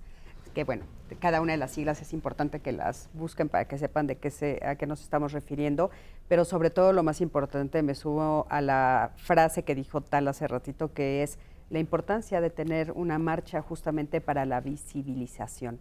No, sería necesaria si nos viéramos unos a otros, pero sobre todo si nos respetáramos. Así es que este día nos recuerde la importancia de respetarnos unos a otros. Y bueno, pues a ver qué nos están diciendo en las redes. ¿Qué nos dicen en redes, Cris? Vean. Este, Isela CL nos dice, lo que me funcionó fue dejar de poner en primer plano a los demás y ser primero yo. No es obligación que te inviten y si te invitan no es obligación ir. Así es con muchas cosas. Hay que aprender a ser un poco más egoístas y ponernos primero ante todo. Vero nos dice en YouTube, ella nos comenta, hola, vivo yo en Estados Unidos y es muy doloroso perderme de todo lo que pasa en México. Me refiero a cumpleaños, fiestas patrias, fiestas decembrinas, etcétera. Es muy triste para mí. Y Alma González, ella nos comenta, yo tengo mucho miedo a perderme las vivencias de mis hijos, ya que me salí de mi casa por ya no tener una buena relación con mi esposo. Tengo cuatro meses fuera de casa y tengo mucha angustia por perderme la convivencia de mis hijos y que me tachen de mala madre. Justo estos que nos han comentado de todos los tipos de miedos que tienen de perderse familiares, de amistades, sociales, intelectuales, sí es un tema muy amplio, ¿no? Muy Pero, amplio. A ver, por ejemplo, en este caso, ¿qué le podrías decir, Moni, a esta mamá que, pues sí, es una realidad y aparte lo vemos cada vez más, ¿no? Sí, claro. Eh, y creo que tristemente las, ma- o sea, las mismas mujeres a veces somos las más juiciosas en términos de otras mujeres que están viviendo su vida o teniendo sus- su trabajo y no pueden estar. Eh, aquí la, y nuevamente es otra vez, no hay que, hay que centrarnos en nosotros mismos, entender que tenemos diferentes vidas, aceptar, aceptar las diferencias entre nosotros y que lo que hace el otro no pone un juicio en lo que hago yo ni lo que yo hago yo pone un juicio en lo que hace el otro. Es importante notar nuestras palabras, hacer conciencia de, de qué estamos diciendo y qué le estamos diciendo a nuestros hijos. eh, ¿Cuáles son nuestros importantes? Y aquí es, esto es, esto es ¿qué, ¿qué es realmente importante para mí y qué quiero yo mantener como sagrado para mí?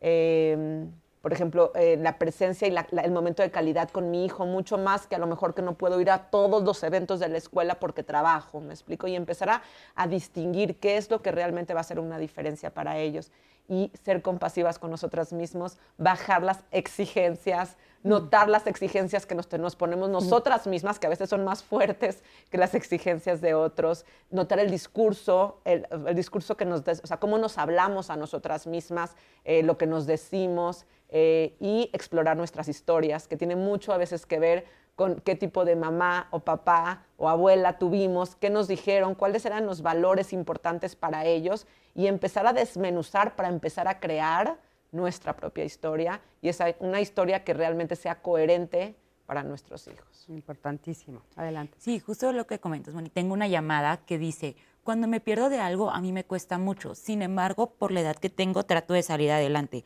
pero hay ocasiones en las que no sé cómo manejarlo, como cuando a mi hijo con autismo no lo incluyen, le hacen el feo al llegar a las fiestas o sus profesores y compañeros lo molestan. ¿Cómo hago para superar que se pierda de todas esas vivencias? ¿Cómo le hago entender a mi hijo? Y que si podría darle un consejo a aquellas madres que justo tienen hijos con discapacidad en este tema en específico. Eh, Es un tema, primero, doloroso para la mamá, porque, eh, porque muchas veces a lo mejor el hijo no va a notar o no va a Ujú. darse cuenta a veces de, ciertos, de ciertas cosas que la mamá o las mamás sí nos damos cuenta. Entonces, la primera es, reconoce este dolor, eh, encuentra si necesitas ayuda o apoyo. Hay- hoy en día hay grupos de apoyo también para ciertas mamás que tienen hijos con ciertas discapacidades. Eh, tener amigas, otra vez hablando de la amistad, eh, encontrar estas personas de confianza con la que puedas realmente ser honesta, eh, ser compasivos y encontrar tu verdad. Y eso es para todas las personas, no solo para las mamás con niños de discapacidad, encontrar tus importantes, encontrar tu verdad, eh, escribir tu verdad, eh, distinguir aquello que es importante para cada uno y compartirlo con tu hijo. O sea, compartirlo con tu hijo diciendo, tú eres esto para mí, esto significas, así de tanto te quiero. Eh, eh, acompañar, mucho acompañar, acompañarse a uno mismo y acompañar a- al hijo a vivir lo que esté viviendo y lo que está sintiendo y escuchar, observar, notar, estar en el momento presente, dejar un poco los celulares eh, para... Un mucho. Un mucho los celulares para no distraernos y bueno. es- ¿Alguno de ustedes quiere comentarle algo a esta mamá? Yo creo que también es bien importante, complementando lo que, lo que dice Moni, eh, justamente esta, esta apreciación que tiene la mamá del por qué los maestros, los amigos no incluyen a su hijo. Ella, ella pregunta, ¿cómo le hago entender? Esa es una pregunta creo que mucho, muy fuerte, porque a lo mejor no tendría que hacerle entender ahora, sino, como bien dice Moni, acompañarlo. Y entonces, a través de, de cómo ella acepta la situación y la procesa, los hijos, o en este caso su hijo, observa. Y entonces hay un aprendizaje por observación también. El vínculo entre madre e hijo, generalmente en, en situaciones como estas de autismo, es mucho, muy fuerte, muy fuerte. Y si entonces la mamá trabaja más en este sentido de la aceptación, del trabajo a la frustración, del trabajo de la tolerancia a la frustración, perdón, y de cómo sobrellevar el cómo ella piensa sobre lo que le sucede a su hijo, su hijo lo va a cachar, su hijo lo va a percibir, lo va a sentir y van a funcionar todavía mucho mejor. Claro, eh, hablando de qué pasa si me pierdo de algo, pues ahí también es un duelo el que está viviendo esa mamá de no tener un hijo sin discapacidad, ¿no? ¿Qué le diríamos a ella? Mm, es, es como, es bien complicado, porque ¿qué implica ser madre? No podemos generalizar lo que es ser madre, para cada persona es diferente. Ser madre para este, para este niño es algo especial, que nada más es único entre ella y él. Entonces es como regresar, ¿qué tipo de mamá soy con él? No puedo ser la mamá que invita a todos a la fiesta, por, ¿no? Entonces, ¿quién soy? ¿No? otra vez regresamos al principio, al origen. ¿Quién soy en este momento? ¿Quién estoy siendo frente a este hijo? ¿No? ¿Qué necesita de mí? ¿Qué yo le puedo dar? Los otros allá afuera no hay forma que, que, les diga, invítame, invítanos. Entonces es como replantearnos, ¿no? ¿Quién soy?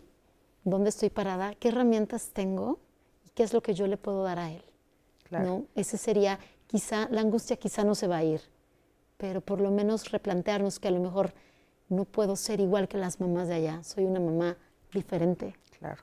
Y aparte, al hacer esa observación o, esa, eh, al voltear a verme, entonces eh, puedo ver a mi hijo, porque a veces estoy preocupada por lo de afuera y no estoy viendo lo que está pasando aquí. El vínculo, ¿no? Y, cuando hablas, porque no solo en este comentario, sino en otro comentario también me vino esta idea de desmantelar conceptos conocidos, como inclusive qué es una madre o qué tiene que hacer la mamá, y empezar a construirlo desde mi experiencia, desde el hijo que tengo, desde el hijo quién es, desde quién soy yo, y construirlo así de manera también eh, genuina, auténtica y coherente, pegada a mí misma, de alguna manera le va a permitir a mi hijo vivir una historia, pues, de alguna manera acoplada a él, ¿no? Y, eh, entendiendo sus necesidades, no como lo que socialmente necesito hacer, sino lo que mi hijo específico necesita cubriendo también mis necesidades. Ahora, salió una palabra eh, en, uno de los comentarios que es egoísta,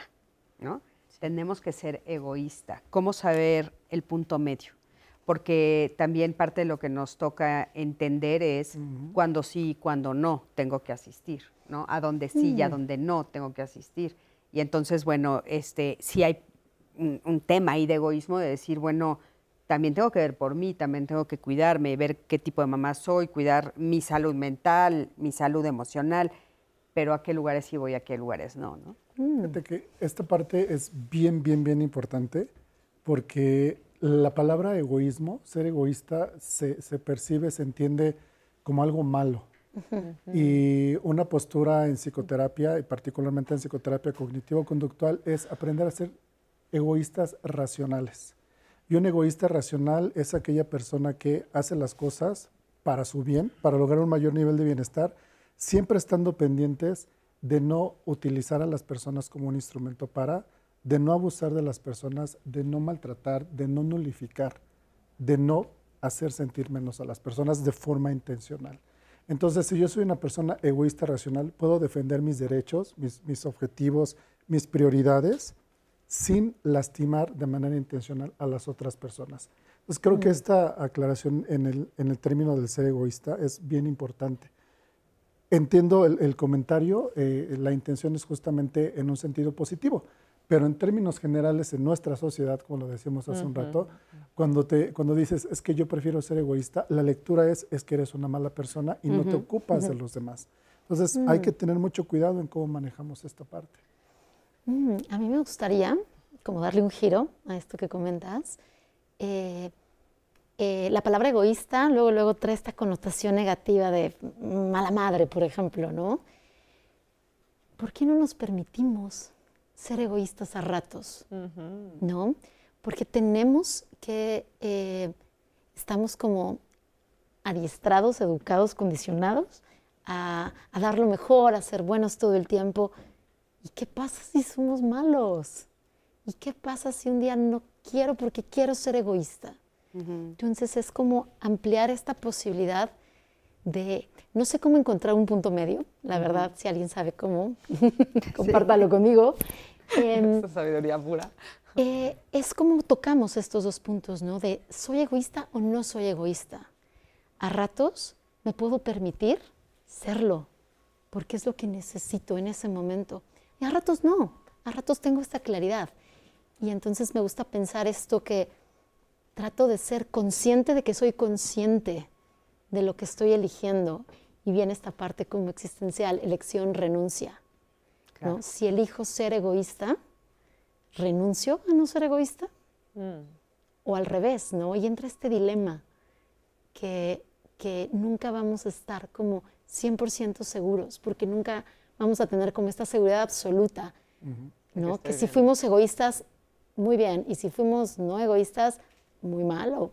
Y sorprendentemente lo que se ha encontrado, por ejemplo, con las mamás, eh, es que cuando se dejan ver a ellas mismas, se, dejan de ver y hay una ausencia de sí mismos porque no están cubriendo sus necesidades de autocuidado, empiezan a tener cierto, tantos vacíos al acercarse a sus hijos o al tratar de no ser egoístas porque estoy haciendo por mis hijos, en realidad lo que están haciendo están siendo súper egoístas porque tienen tantos vacíos que llenar que su acercamiento con el hijo es tratar de llenar sus vacíos con el hijo. ¿Me explicó? Entonces, a veces el no ser, el ser egoísta y ver por ti, digamos con la, con la definición más básica de ser egoísta, ver por ti, porque yo llevo muchos años promoviendo el autocuidado de las madres y siempre cuando lo decía al principio me decían, mm, ten cuidado porque entonces van estás promoviendo que las mamás sean egoístas. No. wow. en mi creencia, si una mamá está bien cubierta, si una mamá está bien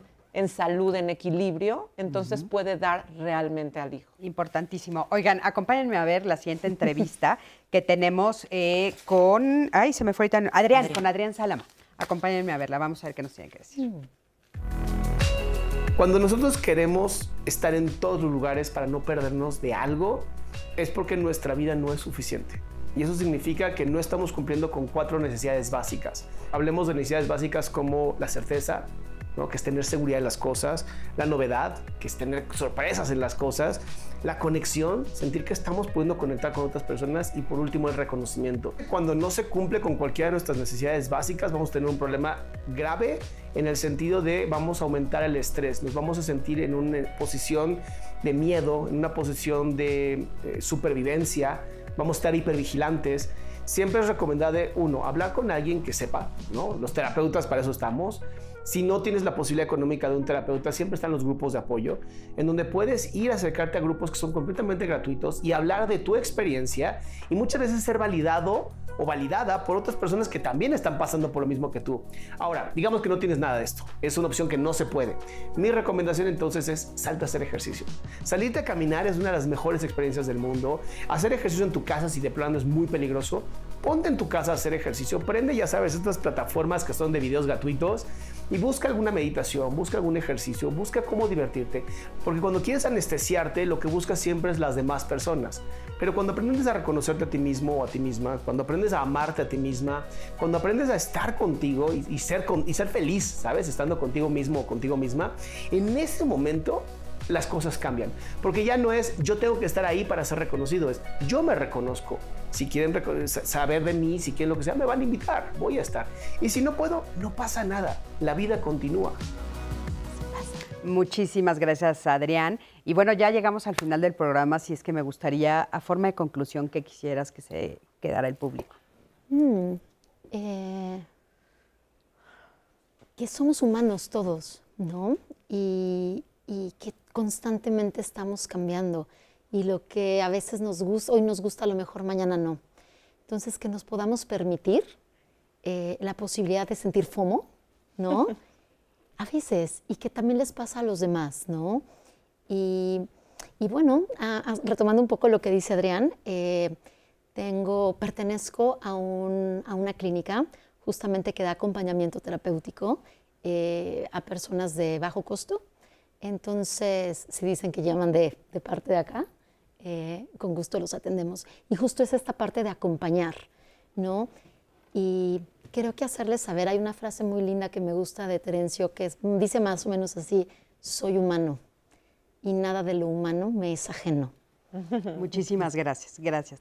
Adelante, por favor, a forma de conclusión. A forma de conclusión, eh, yo también quiero compartir que perdernos de algo no necesariamente es caótico, no necesariamente es catastrófico. Y si no me pierdo de mí mismo, si no pierdo la esencia de mi persona, puedo entonces, como decían en un comentario, disfrutar de lo demás conforme tenga que disfrutarlo. Conforme la vida vaya siendo, vaya sucediendo, voy siendo con la vida y no es tan terrible perdernos de algo. Muchísimas gracias. Adelante, Mónica. En mi caso me gustaría como hacer reconocimiento que es doloroso a veces sentirnos fuera, perdernos de cosas, eh, hacer válido ese dolor, atravesarlo, es importante para poder encontrar también aquellas, nuestros antídotos, eh, nuestras medicinas. Entonces encuentra, encuentra tus refugios, tus personas refugio, encuentra tus amuletos que te hagan bien y accesa a tu propio bienestar. Muchísimas gracias, Moni. Muchísimas gracias a los tres. Estuvo precioso el programa, me encantó. Yo estoy segura que, bueno, se quedan el público que nos está viendo con muchísima sabiduría, muchísima información, herramientas. Gracias, de veras, muchas gracias. Diana, querida, gracias por haber compartido este Sí, Cris, un gusto haber estado este miércoles contigo y la verdad muy feliz de todos los comentarios de la gente que nos estuvo comentando. Ellos de que tenían miedo de perderse, la verdad es que estuve muy contenta leyendo todos estos testimonios. Muchísimas gracias. Muchísimas gracias a ti, que siempre estás del otro lado de la pantalla. Gracias a toda la producción y recuerda que la próxima semana nos vemos aquí, seguramente con otro tema interesantísimo. Bueno, sí, ¿qué son los prejuicios? No te lo vayas a perder. Yo soy Mm. Cristina Jauregui.